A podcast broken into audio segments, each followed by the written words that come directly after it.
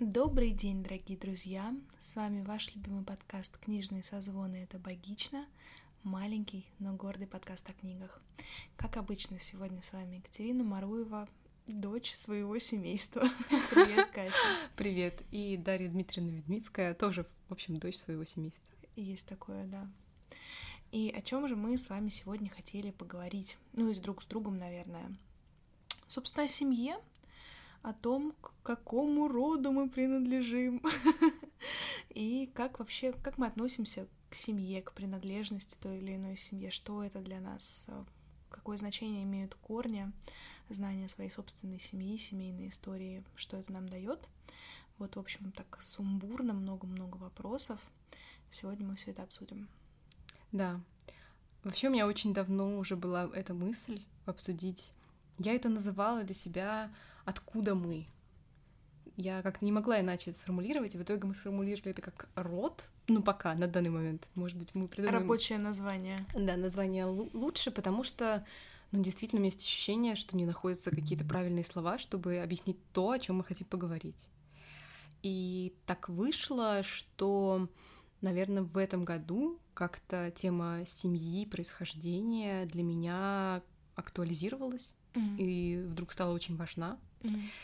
Мне кажется, что есть некоторая такой негативная коннотация слова происхождения, и это идет от попыток, не знаю, найти какие-то свои там дворянские корни, отследить фамилию. И это понятные, на самом деле совершенно не стыдные желания mm-hmm. узнать, откуда ты, собственно, происходишь. А, наверное, довольно странно, что все непременно хотят найти себя какими-нибудь там, не знаю, дворянами как минимум, или принадлежать к какой-нибудь там, я не знаю, ветке великой. А, хотя тоже в этом ничего странного нет, человеческая натура. Слушай, ну я не могу с тобой согласиться, что происхождение было каким-то чем-то там имеет какую-то негативную коннотацию. Э, в обсуждении. Нет, наоборот, для меня лично и как-то для моего ближайшего окружения тема семьи, рода и понимания, откуда ты, кто ты и какой ты, она всегда играет какую-то важную роль. Играла, играет. И понимание своей семейной истории — это вообще супер важная тема для своей дальнейшей жизни в том числе. Но я думаю, мы к этому еще придем где-то внутри нашего обсуждения. Вот. Наоборот, э, ты знаешь, меня очень удивляют люди, которые вроде бы живут там в полноценных семьях, у них там есть мама, папа, бабушки, дедушки. То есть они там не из детского дома, не откуда-то еще, да, не оторваны от своей семьи, и при этом они своей семейной истории не знают.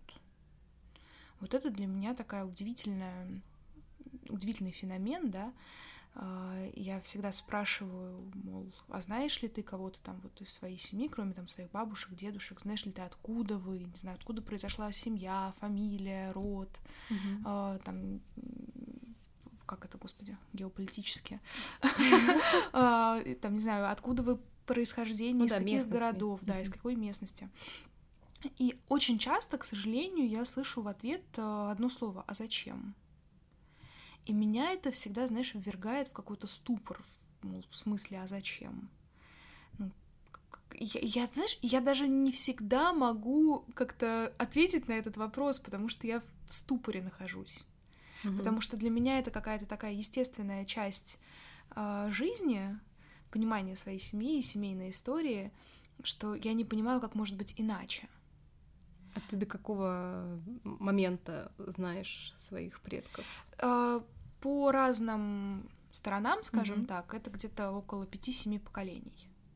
Я не могу сказать, что я знаю свою семейную историю супер хорошо и супер детально. Ну, 5-7 это уже очень много. Но, тем не менее, там какие-то основные имена, основные жизненные mm-hmm. истории, да, какие-то такие что-то я про это знаю. Знаешь, я хочу начать сначала. Не с семи поколений, конечно, mm-hmm. а, а сначала с детства со своего. Как я относилась к семье в детстве.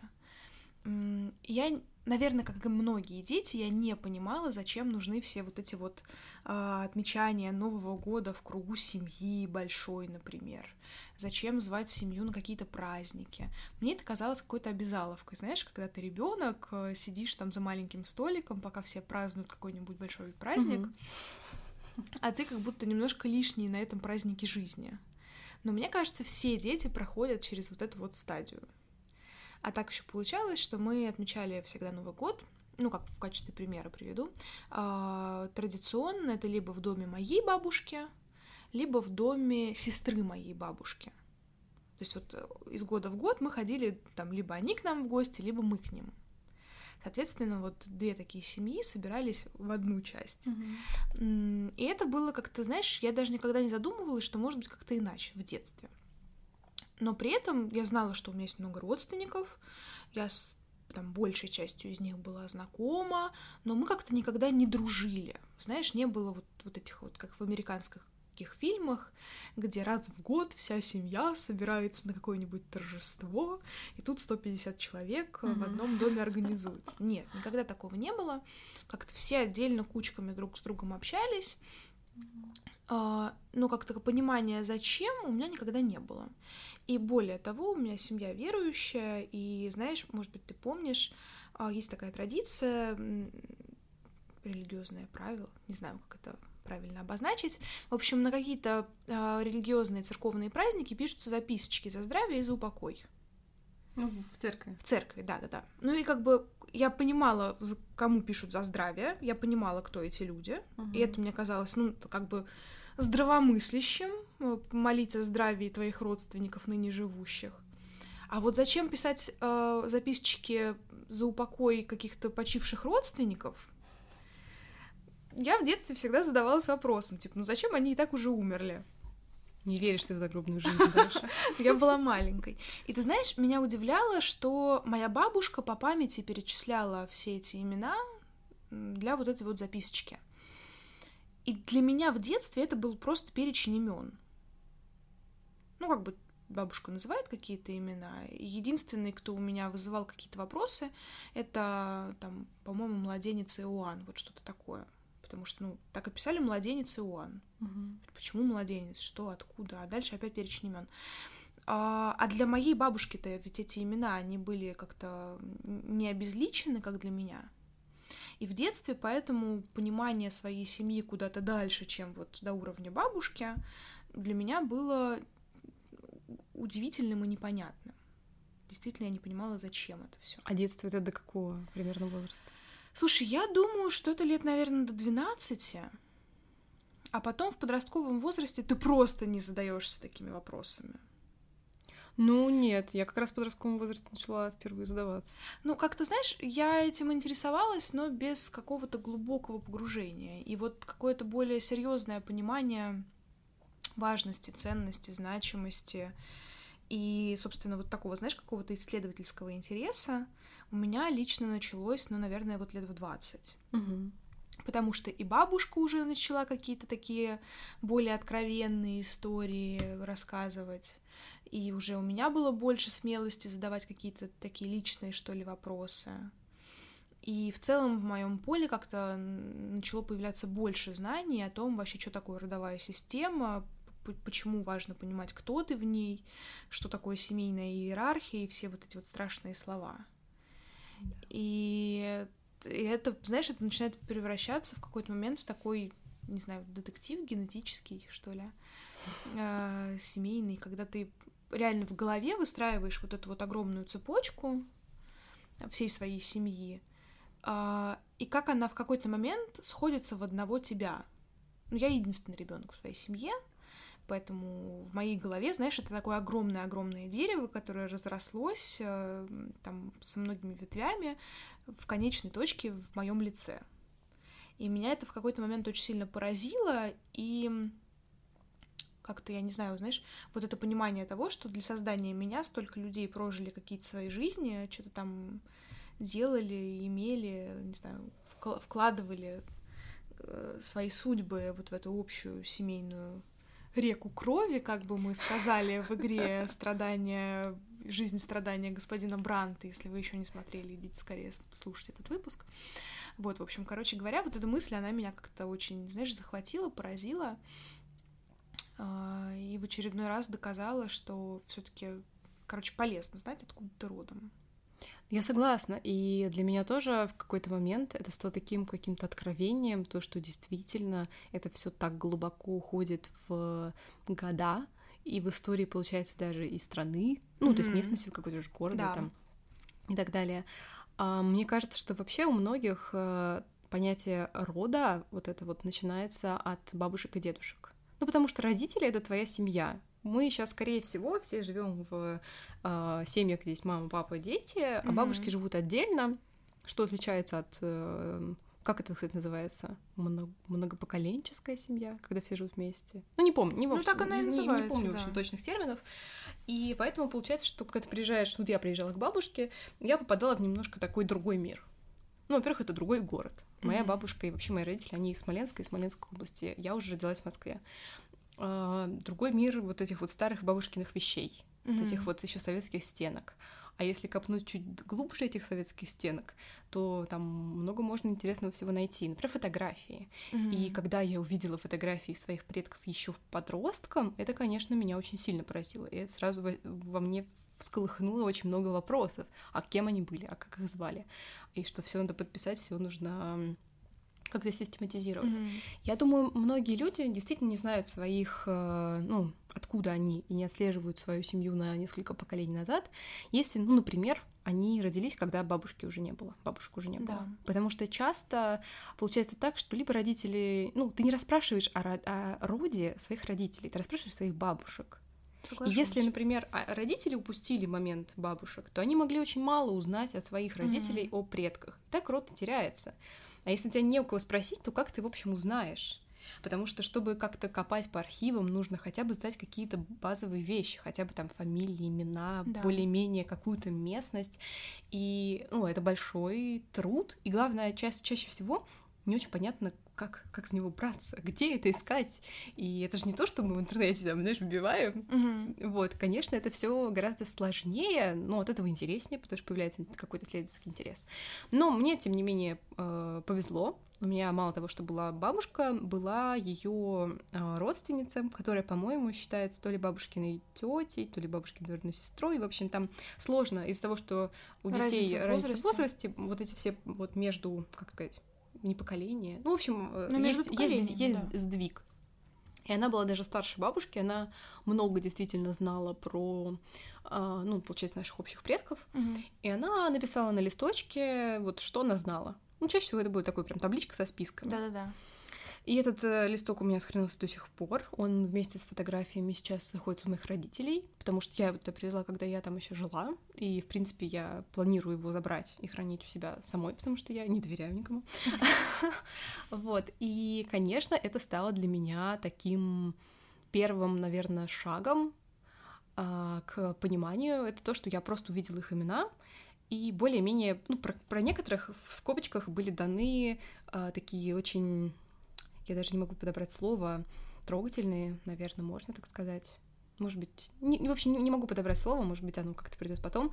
Это комментарии, mm-hmm. что, например, э, там, не знаю, э, имя, э, вот там перечень восьми детей. Mm-hmm. И к некоторым про которых она знала комментарии, что, например, там Груня малограмотная была, mm-hmm. а, там еще какой-то комментарий, занимался тем-то, тем-то, было столько-то детей там или еще что-то. Ну, то есть какие-то такие вот маленькие-маленькие ниточки.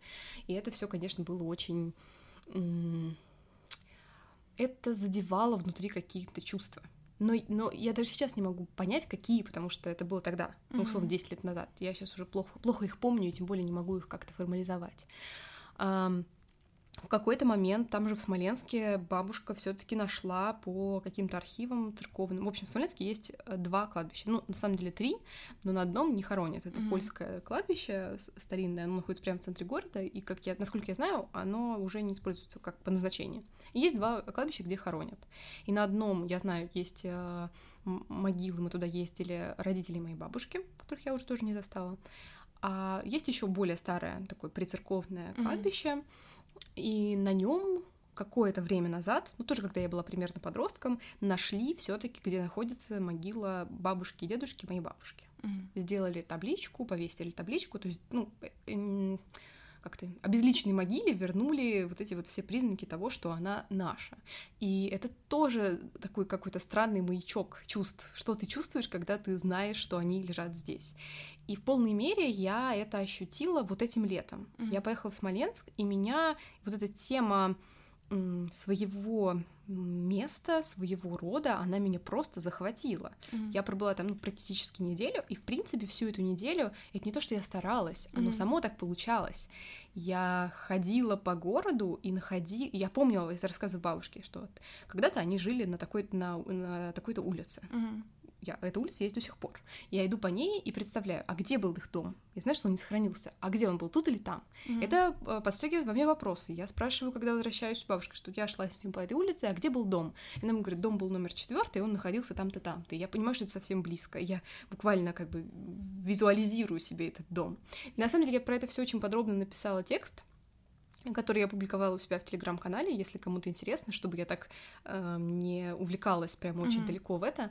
Там я очень подробно описала и постаралась писать как раз свои чувства, что я испытывала. Но, в общем, вся поездка для меня превратилась в то, что я ходила по городу, смотрела на э, даты домов, постройки домов, и понимала, что уже с начала, то есть до, до революции мой прапрадед построил вот там дом.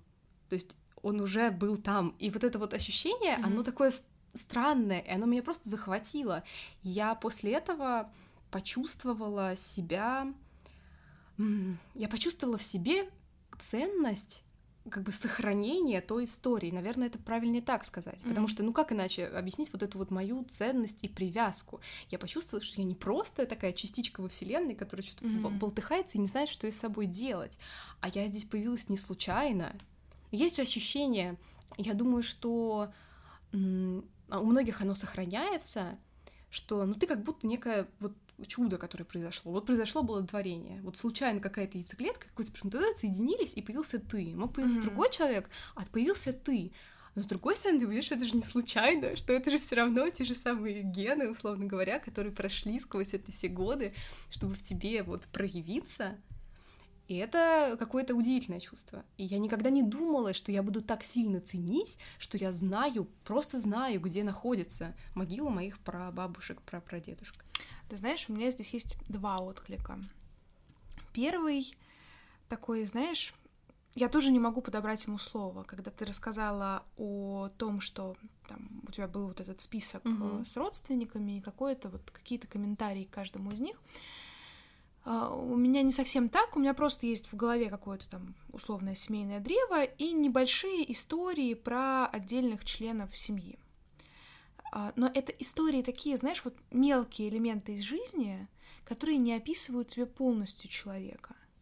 И для меня это одновременно и ужасно, и как-то очень по-человечески, что ли, что вот огромное количество людей ушли, Mm-hmm. Они прожили целую долгую какую-то там жизнь, что-то в ней делали, жили, чувствовали, производили, в общем, делали все, что могли и должны были делать, а о них остается просто маленький комментарий.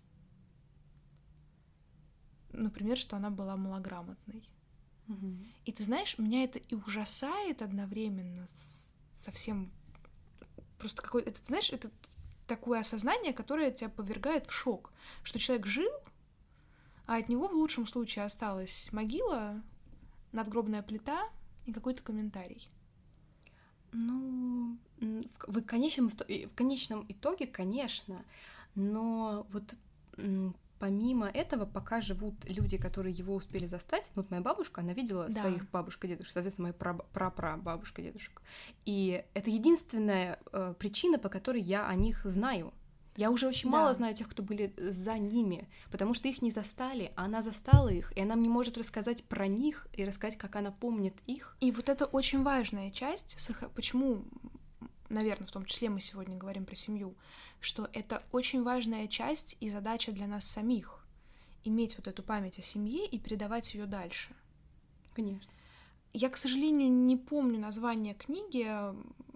Но очень похож а, мультик «Тайна Коко», Да, я тоже хотела прям сказать, это вообще один из любимых диснеевских мультиков. Я не могу его смотреть, я рыдаю просто.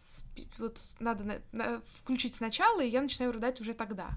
Но до этого мультика была, в общем, книга какая-то такая, если кто-то помнит вот эту серию, альтернативная литература, такая оранжевая, она выходила где-то там в середине двухтысячных, десятых годов.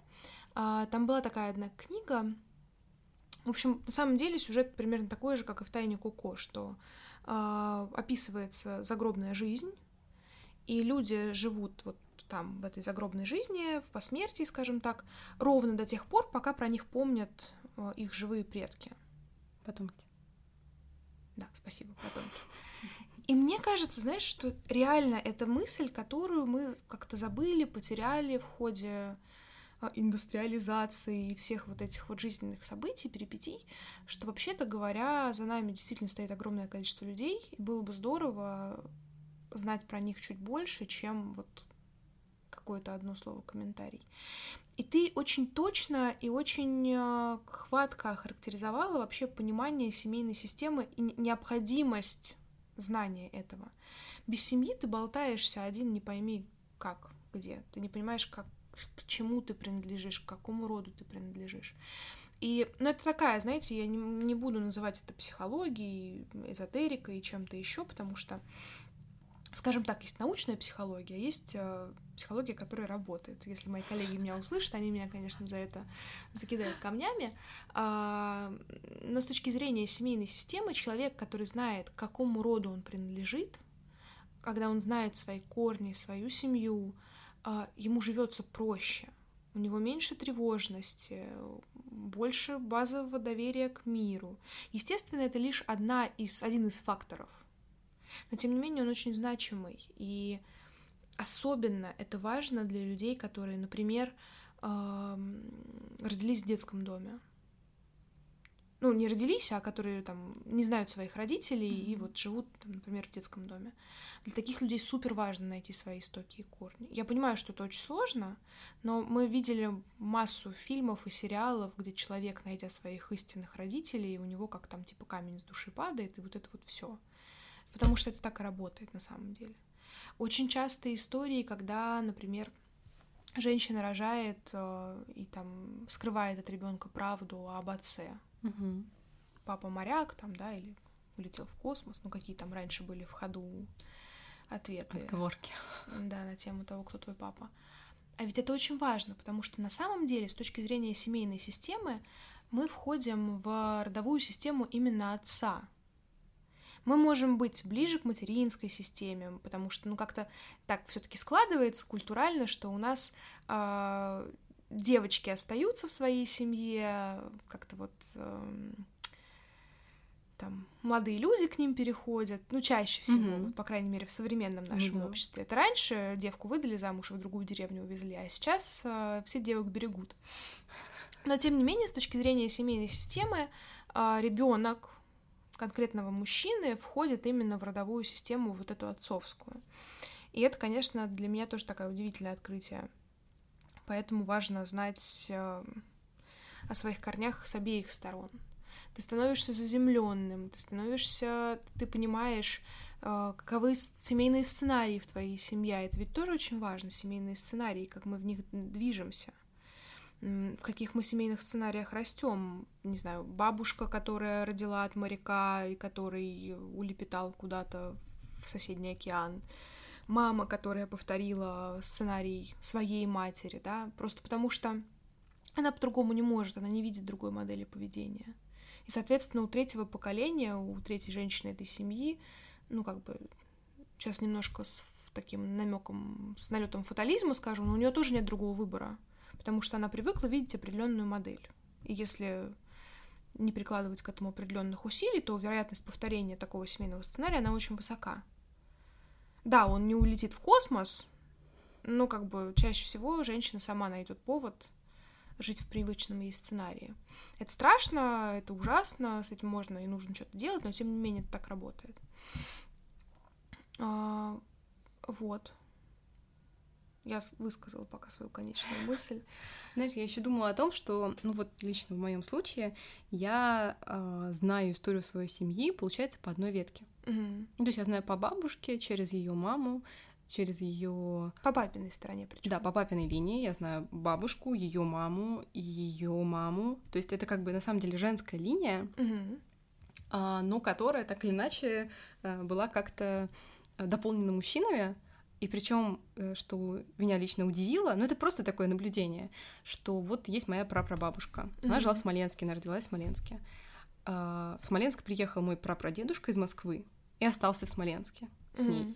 Они нарожали детей. И вот их дочка поучилась в Ленинграде, потом вернулась в Смоленск. В Смоленск отправили ее будущего мужа, они там познакомились, он остался в Смоленске. Мгм. Удивительно, что уже в этот момент, а это получается, ну, соответственно, они поженились пра-пра в XIX веке, где-то Мгм. в середине, я так предполагаю, может быть, ближе к концу. Все это дальше происходило уже в XX веке что этот сценарий, про который я только что сказала, ну не сценарий, в данном случае такая вот модель, что Мгм. мужчина переходит в семью женщины, а, это на самом деле было уже вот век назад. А, Хотя фамилию, конечно, меняли. И это меня, кстати, тоже как-то так... а, Это обратило мое внимание, внимание. Это меня никак не Мгм. триггерило, это обратило мое внимание, что у меня постоянно вот из поколения в поколение из-за этого менялась фамилия вот в мо- в мо- в моем роду, потому что каждый раз добавлялся мужчина и менял фамилию. Я, так я могу сказать, что мой род начинался с Дубовиковых, потом стали Козловыми, потом стали Калужскими, и потом стали Маруевыми. И вот на самом деле о своем вот этом вот э, своей ветке Маруевых, то есть тех, чью фамилию ношу, я не знаю вообще ничего. Мгм. И это действительно дает странное какое-то ощущение от, эм, от какой-то даже обиды за бабушку, Мгм. что она, получается, носит фамилию своего мужа, с которым они давным-давно развелись, еще в детстве моих родителей, и я вообще никогда его не видела. Я Мгм. даже не знаю, виделся ли он с папой. И есть какая-то внутренняя обида и злость на этого человека просто за то, что он отсутствующее звено, о котором я ничего не знаю, кроме того, что он был врачом Да. и с тяжелым характером. Ну вот.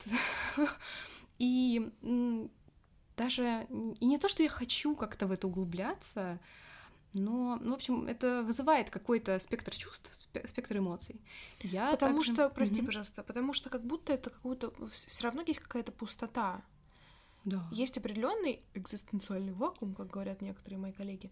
Короче говоря, есть а, определенная незаполненность семейной истории, и она вызывает очень много вопросов.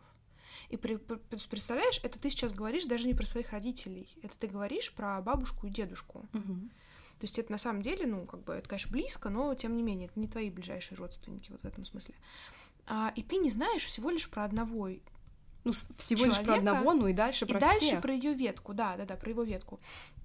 И уже вот, вот этот один человек вызывает такое огромное количество вопросов и внутреннего какого-то внутренней нехватки там информации, еще чего-нибудь такого. Опять же, да, возвращаясь, а что говорить о людях, которые не знают что-то о своих родителях вообще? Мгм. Это вызывает реально огромный ужас. Да. И все хотела рассказать интересную историю. Но она такая больше забавная, чтобы как-то... Хотя не знаю, сколько можно говорить о забавном, когда мы обсуждаем такую, на самом деле, животрепещущую тему. Мгм. Она вызывает очень большой отклик. А, вот, собственно, возвращаясь к той ветке, моя прапрабабушка, нет, прабабушка уже, а, она вышла замуж за человека, его звали Леонид, на самом деле Леон, а, Мгм. Калужский. И мы о его семье знали очень мало. И это, конечно, до какой-то степени можно, можно так сказать, что недосмотр моего папы. А, Это были его бабушка и дедушка, и они его воспитали, и они им очень много занимались, пока они были Мгм. живы. И, а, ну вот как я в своем подростковом возрасте расспрашивала и дальше продолжаю спрашивать свою бабушку и дедушку, знаю что-то, о них он их не расспросил. Возможно, время, потому что было другое, и как-то интереса не было.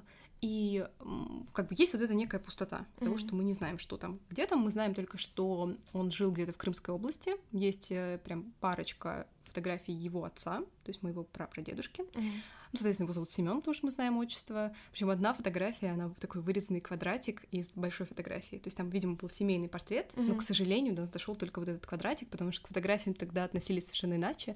Их отправляли как открытки, отрезали, Да. давали на память. Это тоже, конечно, сейчас удивительно кажется. Мы сейчас так трясемся над этими реликвиями, а тогда это было, с одной стороны, что-то эм, практическое и полезное, а с другой стороны, тоже очень важный Мгм. какой-то момент для памяти. Ну так вот, эм, знали мало то, что они из Крыма, и то, что семья занималась табаком. Я уж не знаю, выращиванием, продажей, но mm. знаю, что вот табачный бизнес. И как-то мой папа, э, уже будучи ну, сильно взрослым человеком, но я еще была подростком, ребенком, не помню точно, он поехал в командировку куда-то в Крымскую область, в Севастополь или не знаю mm. куда. И он там узнал, что вообще-то в Крыму живут караимы. Угу. Это такая, такое, народность. как сказать, народность. Они похожи на евреев, потому что они тоже э, в качестве своей священной книги используют Ветхий Завет угу. и отвергают Новый Завет. Но тем не менее евреями они себя не считают и считают себя как такой отдельной народностью. Угу. Более того, у них польские фамилии, фамилии на и, что нам подходит, и они занимаются традиционным табаком угу. в этой местности. И у него сразу возникла мысль, что, возможно, его семья происходила из той народности. Угу. И, ну, когда он вернулся и все это рассказал, он сказал, что теперь ему хочется поехать туда, искать архивы, находить, найти фамилию, постараться. Но так как он этого не сделал, видимо, это придется сделать когда-нибудь мне. Хотя я и не очень представляю, как это технически происходит. Но, тем не менее, теперь у меня появилась в семье еще такая скажем, легенда, mm что вообще-то, возможно, а, во мне есть такая народность. И это дает какую-то дополнительную глубину, что ли, но при этом а, я очень, я неспроста не, не выбрала слово легенда. Когда в семье появляются вот эти вот внутренние какая-то не мифология, а предания. Ну да, предания, какие-то нарративы свои, это тоже тебя выгощает. Ты себя уже начинаешь чувствовать непричастным просто к одной семье, к одной мест... да. местности, к одному городу. Ты как будто так немножко расширяешься, а потом, если так подумать, ну это, это уже больше мои догадки, а, в принципе, мои, ну, все родственники по маминой линии, они так или иначе, насколько я знаю, из примерно из Смоленской области. Mm-hmm. В Смоленской области очень много курганов, то есть мест захоронения варягов, и, в принципе, там активная была жизнь в Средневековье точно. И дальше у меня следующая мысль. Вот надо сделать генетический тест и посмотреть, сколько во мне есть общего с, ну, с, там, с условными сейчас скандинавами, mm-hmm. чтобы попытаться предположить, насколько возможно, что э, люди тогда, ну, обме- обменивались генами, скажем так, и как-то вот себя в историю немножко еще углубить. А, я только недавно еще тоже спросила маму, чтобы узнать немного про ее линию, mm-hmm. потому что получалось, ну так всегда получилось, что я как будто бы принадлежу к э, папиной линии, но это скорее к бабушкиной линии на самом деле. Это больше... Мне действительно кажется, что э, в России есть э, вот это вот... Э, Такая некоторая матриархальность в этом. Это сто, ну, как бы на сто процентов есть в семьях, и главный матриарх — это всегда бабушка, а не мама. А, и вот я спросила у мамы, потому что, опять же, я приехала и тут же стала пересматривать эти фотографии, э, уже с новым совершенно другим чувством, и нашла ей, и там были ее фотографии тоже, и я у нее начала спрашивать, а это кто, а это кто, это моя, она рассказывает, что это моя бабушка, и говорит, что бабушка из, была из очень такой э, сильной крестьянской семьи, богатой, зажиточной. Mm-hmm. На что я сразу спросила, а как в революцию их, их семья пострадала или нет от, э, ну, раскулачивания? И мама говорит, да, насколько я знаю, нет. Mm-hmm. И я с одной стороны, я рада, потому что я боялась бы услышать там про раскулачивание, про репрессии, ну, потому mm-hmm. что это действительно очень такая а, больная э, тема, даже несмотря на то, что вот получается, это не точно, но скорее всего, что мою семью это не коснулось, но тем не менее это тоже такое все прямо иначе чувствуешь историю, когда понимаешь, что там были твои люди, то есть они не чужие, они твои. Да. На самом деле в этом смысле нашей стране ну, не повезло, не знаю как. В общем, на долю нашей страны действительно пришлось в 20 веке огромное количество испытаний исторических, которые с точки зрения вот этого контекста действительно очень давлеют на семью. И сюда относятся раскулачивание, революции, репрессии, Вторая мировая война. Потому что так случилось, что именно Российская империя и Советский Союз mm-hmm. с точки зрения геополитики были таким основным эпицентром всех вот этих вот событий. А, и на наших семьях это очень сказывается. Мы это не осознаем, но у нас есть вот эти вот особые отношения с деньгами, да, у нас это уже проще немножко, но если отнестись опять же к нашим бабушкам, например, вот эта вот тенденция складывать на черный день, а, не знаю, какие-нибудь запасы продовольствия, еще чего-нибудь. Это все не только здравый смысл из Советского Союза, но еще и определенная генетическая память, которую ты тоже не выдавишь пальцем, да, откуда у нас такой есть страх быть богатым, потому что раскулачат. Это у многих есть. А, и здесь, на самом деле, Мне тоже повезло, мою семью тоже не раскулачивали, хотя это были зажиточные крестьяне в том числе. И на самом деле мы с тобой соседи. Большая часть моей семьи — это Брянская область. Ну, оттуда mm-hmm. произошла родом, и потом уже произошла, скажем так, миграция в Тульскую область. И это было забавно, что моя бабушка, будучи а, проживая в Тульской области, встретила совершенно случайно моего деда, тоже родом из Брянской области. И вот, собственно, так и сложилась их дальнейшая семья, э, семья и судьба. А другая часть моей семьи — это Польша, Украина, ну, как бы такая была постепенная миграция из Польши через Украину и в Россию. И папа энное количество лет назад э, тоже занимался таким поиском, потому что на самом деле фами- моя фамилия, она не могу сказать, что прямо совсем редкая, но если копаться, то оказывается, что плюс-минус все мы друг другу родственники если не брать там женщин, которые mm-hmm. тоже вступили в семью и взяли фамилию. И действительно оказывалось, что там чаще всего это какие-нибудь троюродные братья и сестры, и чаще всего они сосредоточены где-то там вот на территории Украины на данный момент времени. А, и из серии тоже забавного и про то, как на самом деле индустриализация просто топит и топчет наше стремление, не знаю, к такому воссоединению с семейной историей. А, очень круто, что у тебя есть вот эта возможность, погуляя, гуляя по Смоленску, видеть какие-то старые дома, к которым имел отношение твой родственник. Mm-hmm.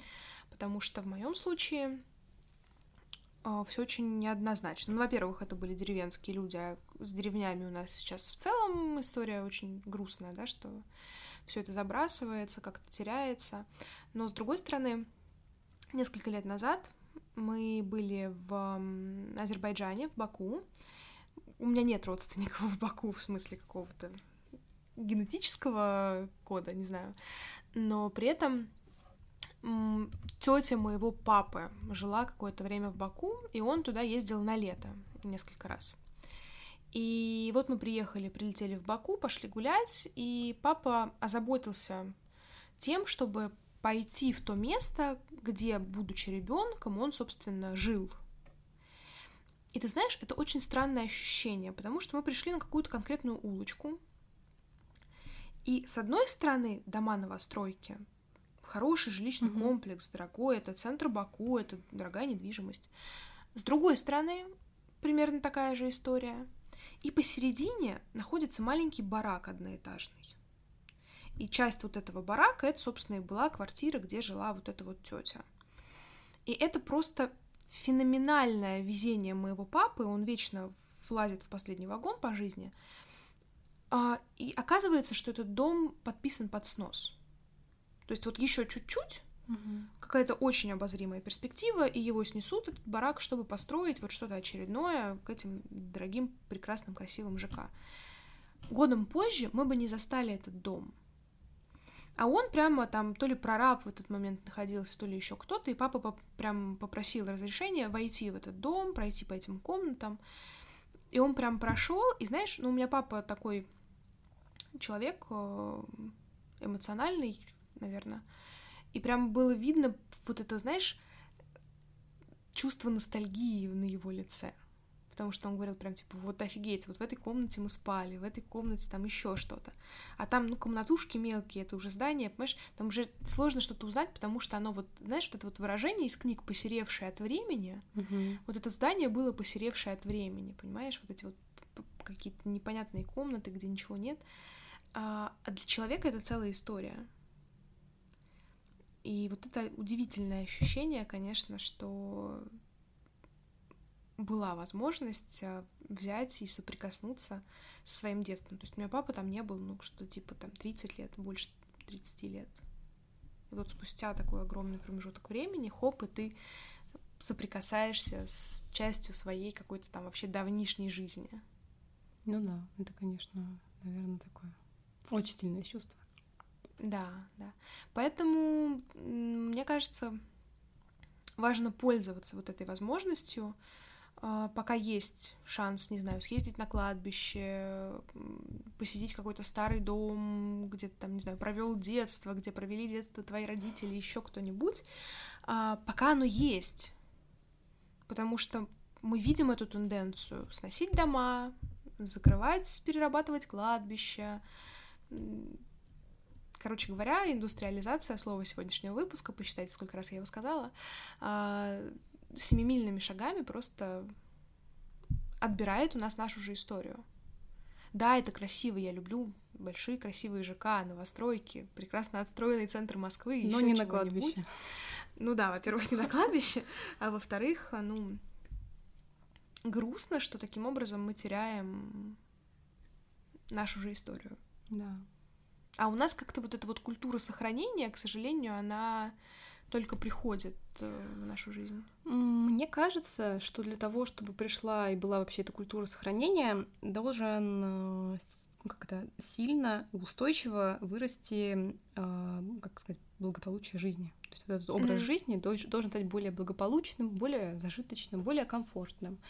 Потому что иногда у меня есть ощущение, что ну как иногда, иногда по отношению к себе и к тому, что я вижу. Mm-hmm. Есть куча всего того, что я не вижу, и когда люди вынуждены выживать, а, им, в общем, не до того, чтобы сохранять свою историю или даже задаваться этими вопросами. А если это упущено на одном поколении, mm-hmm. то ты потом очень сложно восстановить, восстановить и узнать.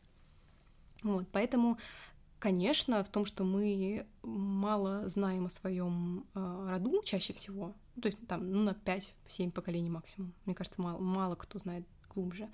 Мне кажется, это еще и как раз тоже последствия 20 века, потому что у нас да. же есть вот этот вот образ, который, скорее всего, дан нам в большей степени популярной культурой. Ну, что есть, например, английские поместья. Вот ты туда заходишь, и у тебя над лестницей висят портреты всех их mm-hmm. великих родственников. Mm-hmm. Их это, это поместье, эта земля им принадлежит уже много-много веков. У нас пока сложно такое себе представить. Конечно. И это понятно. Но если все-таки наша жизнь будет более-менее стабильной, а потом станет совсем стабильной, то, возможно, наши потомки нас запомнят. Да, и ты знаешь, мне хочется в целом, не знаю, обратить внимание тех, кто нас слушает. А, я понимаю, что я как сегодня Петрушка говорю об одном и том же, о том, что важно чувствовать свое место на этом земле, важно понимать, откуда ты родом, от, из какой ты семьи, потому что все это сказывается на нашей жизни, на качестве нашей жизни, на наших отношениях с другими людьми, на наших детях, в конце концов, так или иначе это все сказывается. И в этом смысле, ну, у нас же рефлексивные слушатели все-таки, а, которые там за саморазвитие и за все вот это вот. И я бы все-таки обращала внимание на то, что существуют разные практики работы с родом. А, я очень осторожно отношусь к расстановкам, ко всяким, но тем не менее это тоже есть. Почему это важно? А, у нас есть, ну, скажем так, открытая часть семьи и семейной истории — а есть то, в чем мало кто признается. Угу. Например, не знаю, Советский Союз, тяжелое время. А, некоторые женщины, мы вспоминаем наши выпуски про таблетку, про контрацепцию, про все вот это вот. И огромное количество женщин шли на аборты просто чтобы сохранить как-то имеющуюся семью и прокормить всех детей. И в итоге там оказывается, что у женщины за жизнь там 10 и более абортов. Это сейчас мы все осознанные, а тогда с этим было проще, ну потому что надо было что-то делать. А на самом деле понимание того, сколько детей у тебя в роду, это тоже очень важно для понимания, для дальнейшей семейной истории. Но тебе же никто в этом не признается. Ну, в лучшем случае, не знаю, мама или бабушка могут что-то сказать про себя. И то, опять же, это не та информация, которую тебе прям с радостью и с удовольствием расскажут. Ну да. А тем не менее, это все тоже части твоей истории.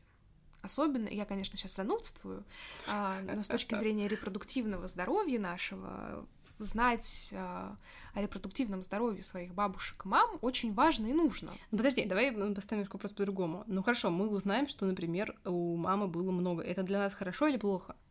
Это для нас факт, который может сказываться на нашей жизни, в том числе, например, на нашем репродуктивном здоровье. Потому что у нас могут формироваться разного рода установки про продолжение рода. Угу. Мы их можем не осознавать, мы можем не понимать, с чем оно связано. Более того, ну, тут это такая очень, вот сейчас начинается спорная тема про какой-то тонкий план, про понимание всех вот этих вот кто в нашей семье на тонком плане существует, бла-бла-бла. И на самом деле, с точки зрения вот таких вот тонких энергий, кидайте в меня тапки, что хотите. А, когда произошло зачатие, уже ну, грубо говоря, вот на человек, здравствуйте, яйцеклетка, сперматозоид соединились, какой-то там зародыш получился спустя... Не зародыш, а зигота. Ну, сначала зигота, клеточки. потом зародыш, да. Вот, короче говоря, в какой-то момент все равно у тебя одушевление я тут пальцами кавычки показываю, у тебя уже происходит момент зачатия, на самом деле. Но если ты веришь в душу. Если ты веришь в душу, да, окей. Все посмотрели быстренько мультик э, «Душа» от Pixar, потому что там, на самом деле, вся эта тема очень хорошо показана. А, короче говоря, вот с точки зрения вот этого тонкого плана, на самом деле может оказаться, что у тебя огромное количество сиблингов, братьев и сестер. Простите, пожалуйста. Мне сразу сиблинги у меня ассоциируются с игрой Крусандер Кингс. С королями, их там много детей. Короче говоря, а, количество братьев и сестер. И опять же, с точки зрения семейной системы важно понимать, сколько у вас братьев и сестер, потому что это тоже на вас, там, не знаю, дополнительная ответственность, определенные стереотипы, установки, мышления, задачи жизненные. В этом смысле я всегда очень люблю приводить пример в виде Сальвадора Дали. Не знаю, может быть, для кого-то это известный факт. А, у Сальвадора, а может быть, я его путаю с Ван Гогом. Короче говоря... У какого-то художника. У кого-то из этих двоих. А, по-моему, все таки у Дали. Был старший брат. Но этот старший брат то ли вот умер при, в процессе рождения, то ли умер очень-очень маленьким. Сальвадор Дали тогда, о котором мы знаем, тогда его еще не было вообще. Угу. Короче говоря, был маленький ребенок, парам-парам-пам, с именем Сальвадор Дали, вообще-то говоря. Его так назвали. Угу. Этого ребенка, который впоследствии умер. А, и родители, э, в общем, захоронили этого ребенка прямо в саду. Ну, или там какой-то, в общем, придворовая территория, я не знаю, как это сказать. Ох, времена. Да, ну там было с памятником, все ну, понятно, надо. понятно. Ну, на памятнике было написано Сальвадор Дали. Ну, короче, я уже чувствую, к чему идет эта история. И каково бедняжечке Сальвадору угу. Дали? Угу, найти свою могилу, в общем. Жить, смотреть в окошко да. и смотреть на могилу со своим именем. Оф-топ тяжело, не оф-топ, а спойлер. Можем ли мы говорить, что Сальвадор Дали стал таким э, интересным художественным деятелем только поэтому? Нет. Но может ли это быть частью формирования его личности? Да. Да, ну хорошо, но это травмирует его вполне понятными причинами. Мы, кстати, эту примерно похожую тему обсуждали, когда обсуждали э, сын и что-то там, забыла, спасительный сын. Спасительный сын, да. А, да, но Понимаешь, тут получается так, что ты в своем рассказе смешала немножко вот эти тонкие материи и такой более прагматичный вариант. Да, потому, потому что, что не мы, все мы, действительно, мы, мы действительно не можем как-то взвесить эти тонкие материи и да. как-то подтвердить их экспериментально или еще как-то. Поэтому верить в них или нет, это личный выбор каждого человека. Я лично для себя скорее не верю. Ну, я тут никого не призываю ни к чему. Но просто есть штуки, которые работают необъяснимо. Психологии, в психотерапии даже, я бы сказала, есть такая штука, как метод семейных расстановок. Я не буду подробно про это рассказывать, потому что штука очень неоднозначная, но штука очень рабочая.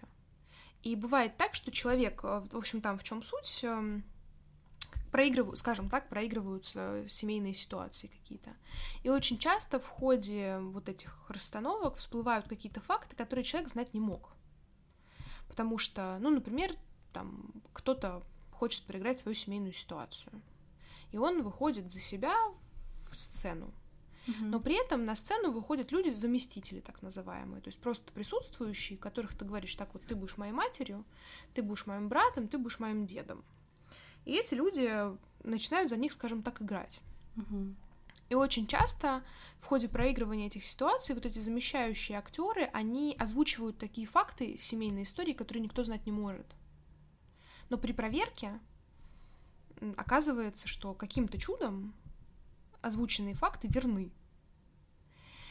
Ну, это как бы я вот сильно-сильно по верхам сейчас описываю, как работают э, угу. расстановки, тебе никто не объяснит. Ну, кроме там, не знаю, в лучшем случае тебе скажут, что это коллективное бессознательное. Многие психологи поэтому против, особенно кто есть христианская психология, и они вообще говорят, что все это от лукавого и готовы с факелами идти на расстановщиков. Не призываю никого идти на расстановки, потому что их должен проводить грамотный, компетентный специалист, коих у нас раз-два и обчелся, но тем не менее это метод работы с семьей, в том числе на сильно далекие поколения, которые нам зачастую показывают какие-то вот такие моменты семейной истории. Приведу живой пример. А, у меня был знакомый, он по жизни был очень агрессивный парень. Ну вот прям необоснованно. Он понимает, он сам говорит, я понимаю, что я не должен здесь агрессировать, но я не могу. Там, у меня вот эти истории вызывают очень серьезную агрессию. И он и с психологом работал, и с психофизиологом, и его там проверяли, все ли с ним в порядке с точки зрения физиологии. С ним оказывалось все в порядке. И в какой-то момент, когда он уже отчаялся что-то с этой агрессией делать, его отправили совершенно случайно на расстановку. И оказалось, что, в общем, была история, связанная вот из серии с пятым поколением его семьи, в общем, сильно далекая. Там люди, о которых он даже постфактум он выяснил, что эта история имела место быть. В общем, его дедушку убили на железнодорожных путях. Он был то, то ли сотрудником, то ли еще как-то. А, И вот это вот непроработанный гнев на убийцу, он, собственно, в конечном итоге выливался на такие вот эффективные состояния этого моего знакомого. Возможно, когда-нибудь э, мы найдем научные подтверждения всего вот этого. Не думаю, что скоро, но найдем, в этом я уверена. Как бы этот парень нашел подтверждение этой истории. Там рылся в архивах, разговаривал с людьми, нашел. Стал ли он менее агрессивным после этого? Да. Его перещелкнуло. И уровень агрессии сильно снизился. Опять же, если там с точки зрения всех этих тонких материй рассуждать, наша задача принять убийцу в наш семейный род, потому что он таким образом в него входит, убивая кого-то из нашей семьи, бла-бла-бла. А, Шок-контент, простите меня, если что. Ну так работает, извините, ничего не могу с этим поделать. Объяснить не могу, но работает вот так. Ну, вы А, можете этого не делать, если не хотите. да вы не... Нет, ну это же не в смысле, типа, привет, убийца, приходи в мою семью. Ну нет, это не так работает, ребят, если что. А, вот. А, Тонкие материи, все, все, все там. Ну вот. Но тем не менее, короче говоря, инструмент сработал. Человек перестал быть более агрессивным. Я бы сказала, да, наверное, это самовнушение. Но это не единичная история. Поэтому, как бы, ваше решение, как к этому относиться, но, тем не менее, практики рода, они иногда очень интересную информацию нам о нашей же семье выдают, когда у нас нет возможности как-то по-другому с ней познакомиться. Согласимся. Но будьте аккуратны, ищите хороших специалистов. Ох, ну что, наверное, на такой эзотерической ноте мы будем э, закругляться. Не опошляйте, пожалуйста. Нет, я не опошляю. Я допускаю, что мы очень много не знаем о нашем мире, и поэтому некоторые вещи пока мы не понимаем, как работает. Мы Вот, я слишком допускаю многое это. не знаем о нашем Да, мире. вот, поэтому у меня, в общем, никакие эти практики не удивляют. Чё, короче, не знаю. Любите свою семью, знакомьтесь с ней, если еще не поздно. Если уже поздно, ищите, как с ней познакомиться. Потому что важно, как сказала Катя, нам не болтаться. Ну, понимаешь, вот все-таки не знаю. Вот у меня есть некие опасения на этот счет. Я, э, я бы от себя не стала давать такой совет, потому что я очень люблю фразу, что не задавай вопрос, на который ты на самом деле не хочешь получить ответ. Мне кажется, то, что касается нашей семьи, сближения с ними, есть совершенно разные семьи, и с некоторыми ты не хочешь сближаться, и на это есть вполне адекватные причины. Поэтому вот прям так советовать я не могу. Но если у вас есть возможность узнать о своем роду, о своей семье больше, то, возможно, имеет смысл это сделать, чтобы вот почувствовать все то, что мы, ща- мы вот сейчас обсуждали. Я не говорю о сближении, в смысле, типа, давайте ходить э, друг с другом с пирогами. Нет, я именно про узнавание. А про то, что не задавай вопрос, на который ты не готов услышать ответ, все очень просто. Если человек не готов, он это не будет делать. Потому что чаще всего он находится в отрицании в этот момент времени. Типа, мне это ничего не нужно, я и так живу нормально. Вот. Поэтому наша психика наш бережет. Наши защитные механизмы, они слишком хорошо работают, чтобы не лезть туда, куда не Да, надо. Спасибо тебе, наша психика. А вам спасибо за прослушивание. Если вы хотите поделиться своими какими-то историями, welcome. Если вы хотите почитать мою историю, которую я описывала, ну, из интереса ли, или с какого-то личного побуждения, тоже welcome. А, мой канал в Телеграме называется Лявит, то есть пустота. Не знаю, сможете ли вы найти или нет, но попробуйте найти меня в Инстаграме, я вам подскажу. Да. Ну что, всем хорошего дня. Пока-пока. Пока. -пока. Пока.